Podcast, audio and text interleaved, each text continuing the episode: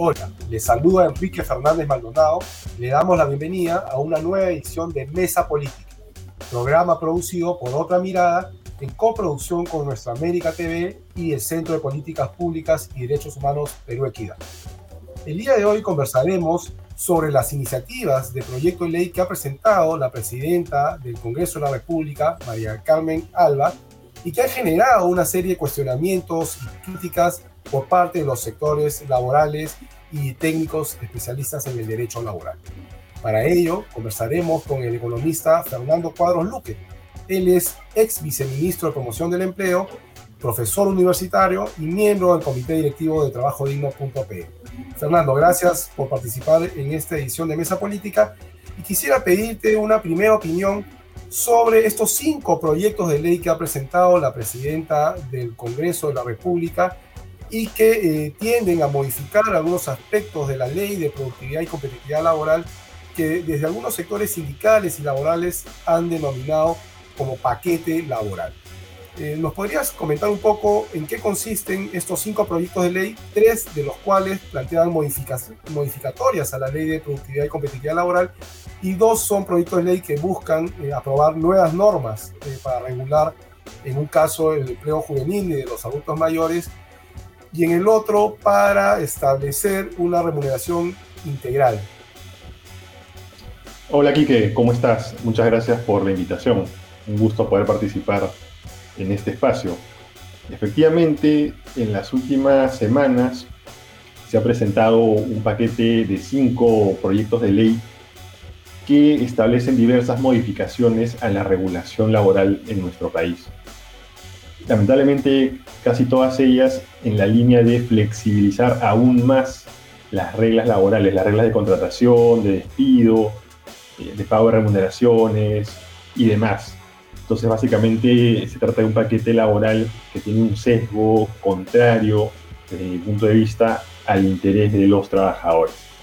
Eh, uno, de los temas que se pretende regular tiene que ver, por ejemplo, con la flexibilización mayor del uso de los contratos temporales. Hay que recordar que ya en el Perú actualmente resulta bastante sencillo eh, utilizar estas modalidades de contratación, que deberían ser la excepción, pero se han convertido en la regla, lamentablemente, dado que generan distintos efectos colaterales negativos en el mercado de trabajo. Ah, de hecho, en la actualidad, dos de cada tres trabajadores formales del sector privado tienen un contrato temporal. Y en, en esta línea, a pesar de esta realidad de esta situación ya flexible en materia de contratos temporales, se propone pues eh, flexibilizar aún más su uso, eh, digamos que retirando algunos requisitos, eh, disminuyendo supuestos que restringen el, el, uso de este tipo de contratos temporales, eliminando, digamos, la duración máxima de cinco años en el caso de algunos de estos contratos y en realidad buscando incentivar todavía más la contratación a plazo fijo, en lugar de hacer lo contrario, más bien incentivar la contratación estable. Entonces este es uno de los proyectos incluidos en este paquete laboral. Otro tiene que ver también con eh, la promoción de alguna manera del uso de los contratos a tiempo parcial, que como sabemos tienen eh, una menor eh, cantidad de beneficios laborales para los trabajadores. Por ejemplo, un trabajador a tiempo parcial actualmente no tiene derecho a la CTS ni tampoco tiene protección contra el despido arbitrario. Pero eh, este proyecto de modificación, en la línea de ser más flexible y más sencillo el uso de estos contratos a tiempo parcial, en realidad estaría promoviendo la contratación de una modalidad que resulta más barata para los empleadores, que la práctica implica una reducción de beneficios laborales para los trabajadores que sean contratados bajo esta modalidad si fuera aprobado este proyecto normativo. Eh, además, como señalabas, también eh, se plantean modificaciones, eh, digamos, al despido por causas económicas. Actualmente, para hacer un cese colectivo de, este tipo, se requiere despedir por lo menos al 10% de la planilla y ahora se plantea que se puede despedir incluso a una persona por causas económicas, eh, estructurales, tecnológicas y demás, vinculadas a la condición de la empresa. Ahora, esta medida yo creo que se podría evaluar, pero como parte de una reforma laboral integral, que por un lado fortalezca, digamos, que la estabilidad en el trabajo de las personas, vinculadas a su buen desempeño y demás, Eh, y por el otro, eh, digamos que facilite desde el punto de vista administrativo los procedimientos de, de cese cuando se basen pues, en causas objetivas, justas y demás. Pero no creo que esto se deba realizar de manera aislada, porque si no lo único que se hace es contribuir a seguir debilitando la estabilidad de los trabajadores, su posibilidad de sindicalizarse y de negociar mejores salarios y también mejores condiciones de trabajo. Entonces yo creo que esta propuesta de manera aislada traería efectos negativos. Precisamente sobre ese punto quería eh, eh, recalar. Tú señalas que estos proyectos de ley estarían promoviendo un mayor uso de los contratos temporales y lo has asociado con un derecho fundamental como es la libertad sindical. Hemos visto el año pasado, a fines eh, del año 2020, una protesta muy fuerte en el sector de la agroexportación. Y uno de los temas que planteaban los trabajadores y trabajadoras que protestaban por sus condiciones de trabajo era el excesivo uso de los contratos temporales y que eso dificultaba el ejercicio de la libertad sindical. ¿Cómo ves tú ese, ese tema de la libertad sindical y un derecho colateral como la negociación colectiva con relación a los contratos temporales? Sí, efectivamente, el uso intensivo y muchas veces desnaturalizado de los contratos temporales termina generando un desincentivo a la afiliación sindical y por ende al ejercicio de la negociación colectiva, una restricción a este ejercicio. Porque, claro, un trabajador que tiene un contrato temporal con fecha de inicio y fecha de fin, es bien difícil que se anime a sindicalizarse, porque si eso no es del agrado del empleador, eh, simplemente no le va a renovar el contrato, como vemos que ha pasado en muchas ocasiones. Entonces, el contrato temporal eh, le permite al empleador ejercer un poder casi absoluto en materia de las relaciones laborales en nuestro país. Y esto es especialmente grave en sectores como el agroexportador, agroindustrial, donde una, casi un 90% de trabajadores tienen un contrato temporal, eh, a plazo fijo, a pesar de que laboran eh, por varios años, ya sea de manera continua o discontinua, en las mismas empresas. Entonces, eh, lamentablemente, ahora se insiste con promover este contrato, que ya más flexible creo que, que no puede ser, y que, repito, eh, afecta finalmente el ejercicio de derechos laborales colectivos, como son la sindicalización, la negociación colectiva y la huelga, y restringe la posibilidad de que el crecimiento económico y las mejoras en la productividad se trasladen a los bolsillos de los trabajadores vía mejoras salariales o mejores condiciones de trabajo, ¿no? Porque evidentemente un trabajador que no puede sindicalizarse está en menor capacidad de poder negociar con su empleador en mejores condiciones económicas y laborales en general. En el caso del proyecto de ley que flexibiliza eh, la modalidad de cese colectivo al eliminar este tope del 10%, ¿cuáles son los riesgos reales que tienen los trabajadores? Sí, bueno, eh, hay que recordar que actualmente efectivamente solo se puede despedir de manera colectiva por causas económicas, entre otras, por lo menos al 10% de la planilla. Yo creo que ese límite, por ejemplo, se podría flexibilizar, ¿no? Porque evidentemente hay situaciones económicas en ciertas empresas eh, que ameritarían, pues, de repente cesar eh, a una cantidad inferior de trabajadores, ¿no? No necesariamente al 10%.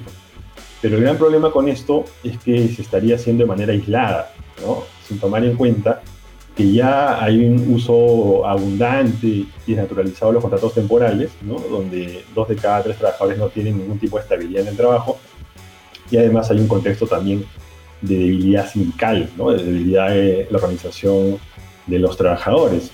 Entonces, eh, si sumamos esta flexibilización mayor en el despido por causas económicas, entonces eh, vamos a seguir inclinando la mesa eh, de manera contraria pues, a los intereses de, de, los trabajadores, que van a tener menos herramientas para poder gozar de un empleo digno, de calidad. Yo creo que esta medida del despido por causas económicas se podría flexibilizar en cuanto a estos eh, topes o mínimos y demás, pero siempre que eh, esto vaya acompañado de un fortalecimiento del ejercicio de derechos laborales colectivos y una mayor estabilidad en el trabajo. Entonces, eh, en la línea de reequilibrar las relaciones laborales. Quizás restringir esta norma del cese colectivo a algunos determinados tipos de empresas las pequeñas, las medianas, que sin duda han sido las más golpeadas en el periodo de la pandemia. Y también vincularlo con lo que tú has señalado, que estas reformas deberían ser parte de, una reforma mayor de la legislación laboral en la línea de lo que ha planteado el, gobierno del presidente Castillo de aprobar una nueva ley general de trabajo que es una demanda de los sectores laborales desde hace ya mucho tiempo. Con relación al tercer o cuarto proyecto que ha presentado la presidenta del Congreso, que tiene que ver con eh, darle facilidades para la contratación de empleo juvenil y de adultos mayores. ¿Qué opinión te merece ese proyecto? Yo creo que es un proyecto, digamos, que busca eh, incrementar la contratación planilla, formal de determinados grupos vulnerables de la población, pero tiene algunos problemas, ¿no? Eh, primero, que creo que eh, se establece pues una deducción tributaria excesiva de, los gastos realizados por los empleadores en cuanto a los beneficios laborales de los trabajadores, como CTI, certificaciones, vacaciones, etcétera, eh, lo cual implica, eh, podría implicar una pérdida importante de recaudación tributaria para el Estado.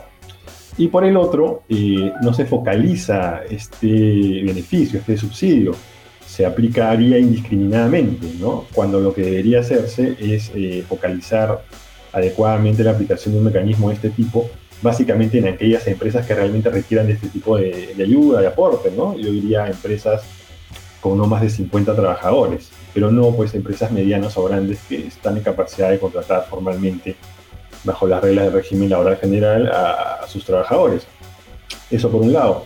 Y por el otro también había que promover sobre todo la contratación estable a plazo indefinido. No tiene ningún sentido seguir promoviendo la contratación temporal que ya es masiva en nuestro país y repito, en muchos casos desnaturalizada, ¿no? Se contrata temporalmente para realizar labores permanentes lo cual perjudica evidentemente al, trabajador. Entonces, en esa línea lo que se necesita promover en realidad es el contrato estable a plazo indefinido, que le dé al trabajador la posibilidad de tener, de proyectar, mejor dicho, eh, una, trayectoria de vida laboral, ¿no? de acceder en mejores condiciones al sistema financiero, eh, capacitarse, ¿no? y también le va a permitir a las empresas invertir de manera eh, sostenida en la mejora de su capital humano.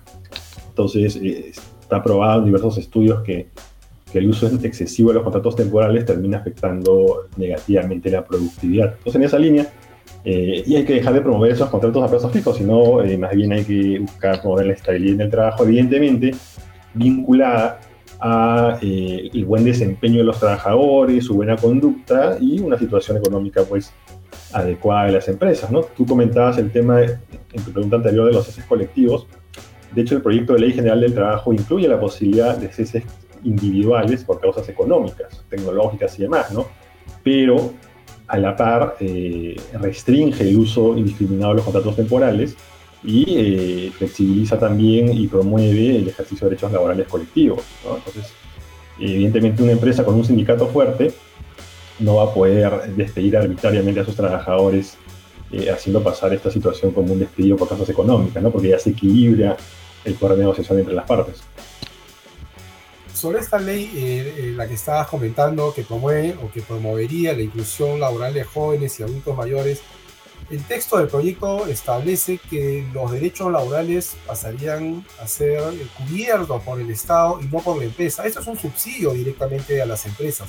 Ahí debería haber algún tipo de tamiz, porque así como está redactado el proyecto de ley, podrían hacer uso de este régimen las grandes, las medianas empresas que muchas de las cuales tienen eh, recursos suficientes para cubrir una planilla con todos sus derechos.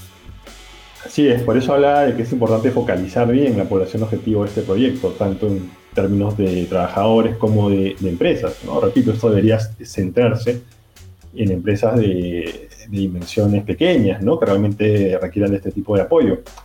Claro, actualmente las empresas pueden deducir de su renta imponible el gasto que hacen en el pago de beneficios laborales, ¿no? Y ahora lo que se está planteando es que esa reducción sea un, un monto equivalente al doble de lo que se hacía anteriormente, lo cual evidentemente pues implica un menor pago de impuesto a la renta por parte de las empresas, ¿no? Pero claro, de nada sirve subsidiar a segmentos que sí están en capacidad de, contratar formalmente a los trabajadores. Eh, eh, es importante tomarlo en cuenta. Y yo creo que más bien el subsidio debería ser poco más restringido, ¿no? Además de focalizar bien a las empresas beneficiarias y de reconducir la contratación hacia la estabilidad en el puesto de trabajo, estabilidad relativa, eh, habría eh, también que otorgar, creo yo, más bien una especie de subsidio, por ejemplo, a la contratación eh, de jóvenes, personas con discapacidad y demás, eh, en términos de que el Estado afronte el costo de la seguridad social, de los aportes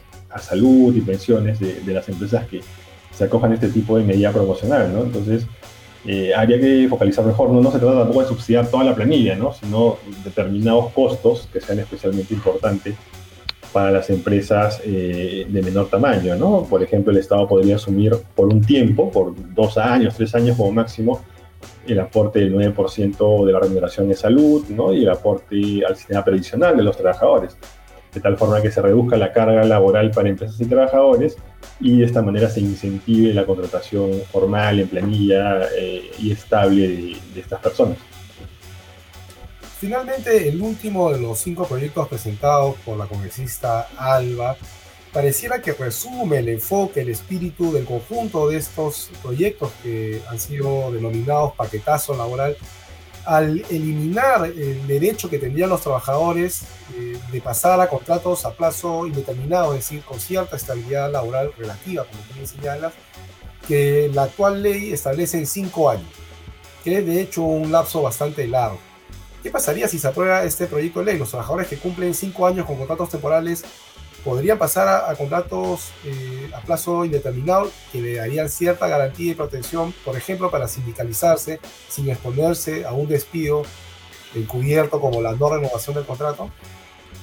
Claro, actualmente ya existen 11 modalidades de contratación temporal a plazo fijo, eh, con reglas bastante flexibles, ¿no? Pero estas modalidades, ya sea de manera individual o en conjunto, no se pueden usar por un periodo mayor a los 5 años.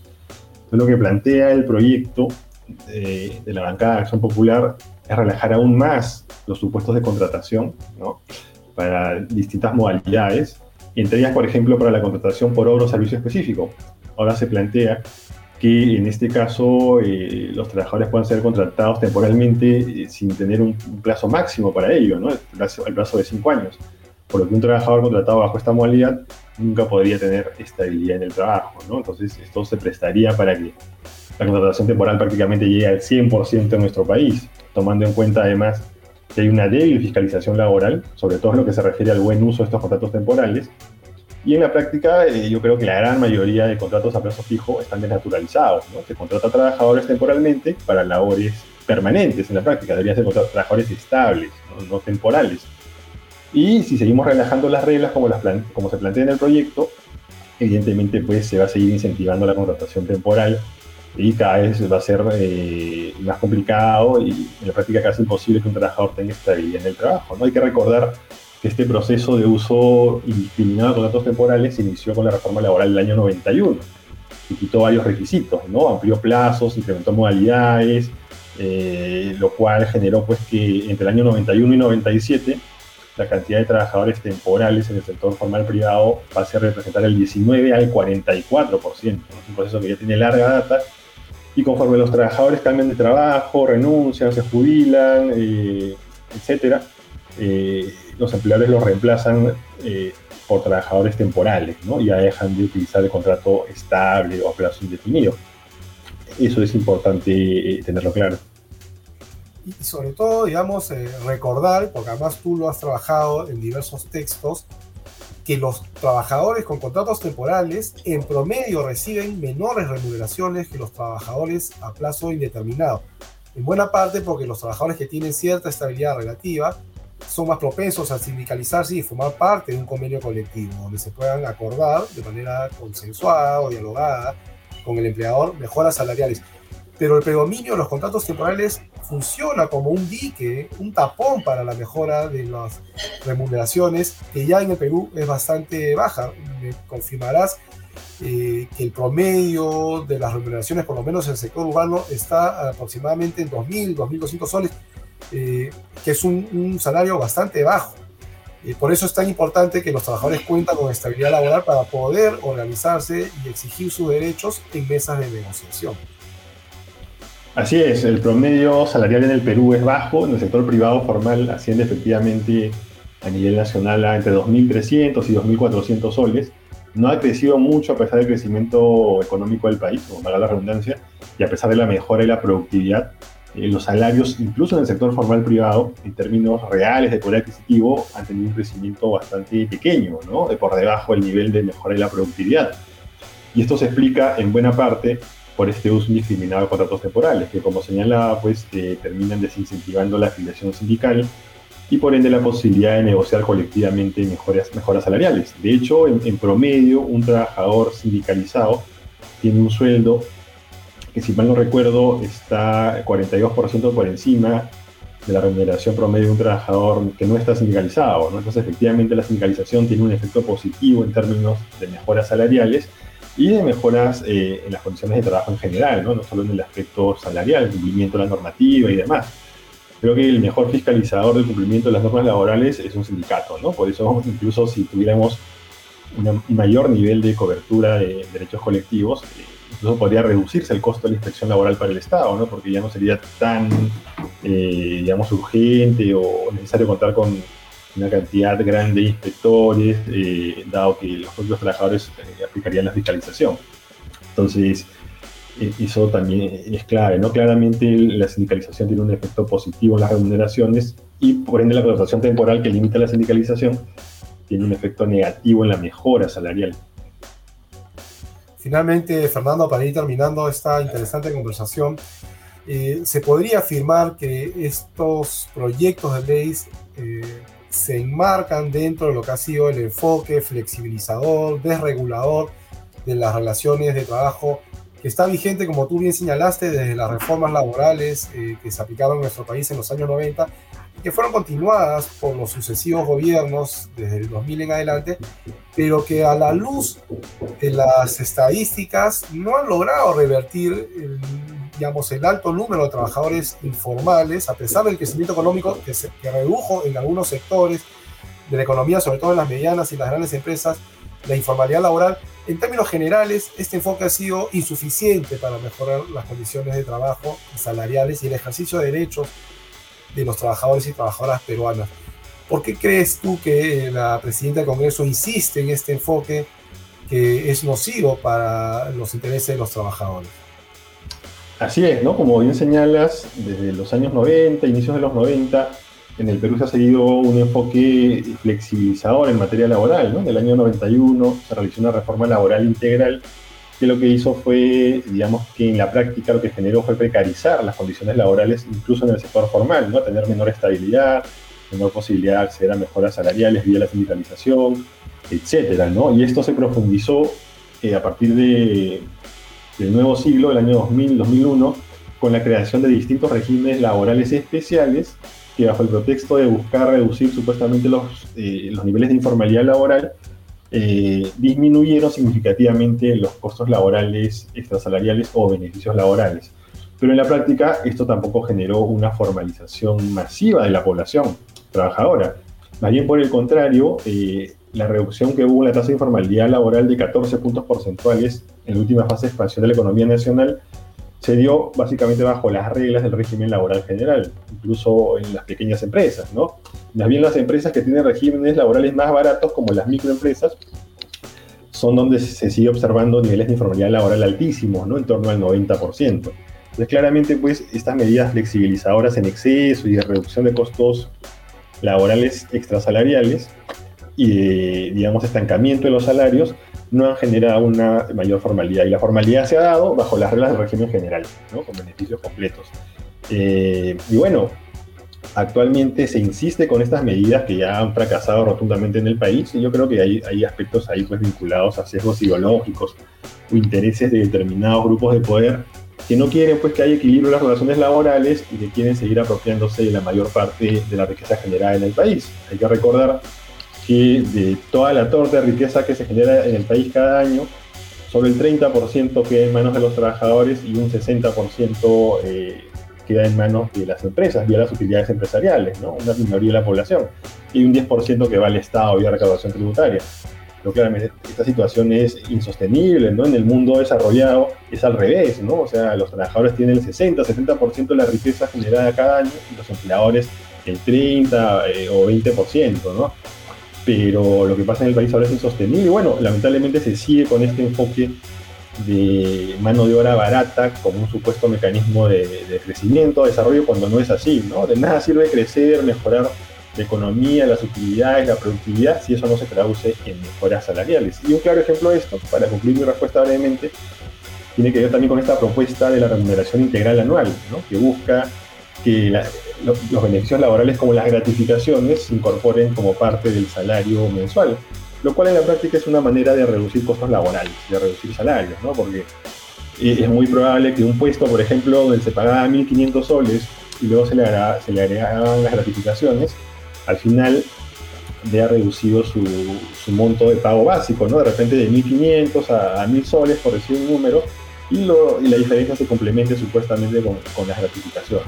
Y esto es muy fácil de llevar a cabo porque si la gran mayoría de trabajadores son temporales, Simplemente eh, se les puede poner condición, como condición para renovarles el contrato que acepten esta nueva eh, metodología de pago de, gratificaciones. En la práctica se está contribuyendo o dando todas las herramientas para que las empresas licúen los costos extrasalariales incluso los salariales. ¿no? Eh, y qué decir para los nuevos trabajadores contratados. Entonces, lamentablemente se, se continúa con este sesgo explicado por, por, lo que he comentado y que no, no va a llevar a, a nada bueno. Ese régimen integral ya se viene aplicando en el sector de la agroexportación y hemos visto cómo los trabajadores han reaccionado de manera muy ofuscada y justificada al tipo de régimen laboral al que están sujetos. Y eso, como dices tú, no lleva a un clima de relaciones laborales propicio para el crecimiento de la economía, para el bienestar social y para el ejercicio de derechos. Esperamos que estas propuestas presentadas por la presidenta del Congreso animen un debate más profundo sobre cuál debe ser el modelo de relaciones laborales que se necesita en nuestro país para mejorar las condiciones de empleo, pero también para hacer crecer la economía y generar a partir de ello bienestar para la mayoría de la población. Fernando, agradecemos tu participación en Mesa Política y a quienes nos siguen los invitamos a compartir el contenido de este programa a través de nuestras redes sociales que aparecen en la parte inferior de su pantalla. Muchas gracias y será con nosotros hasta ahora.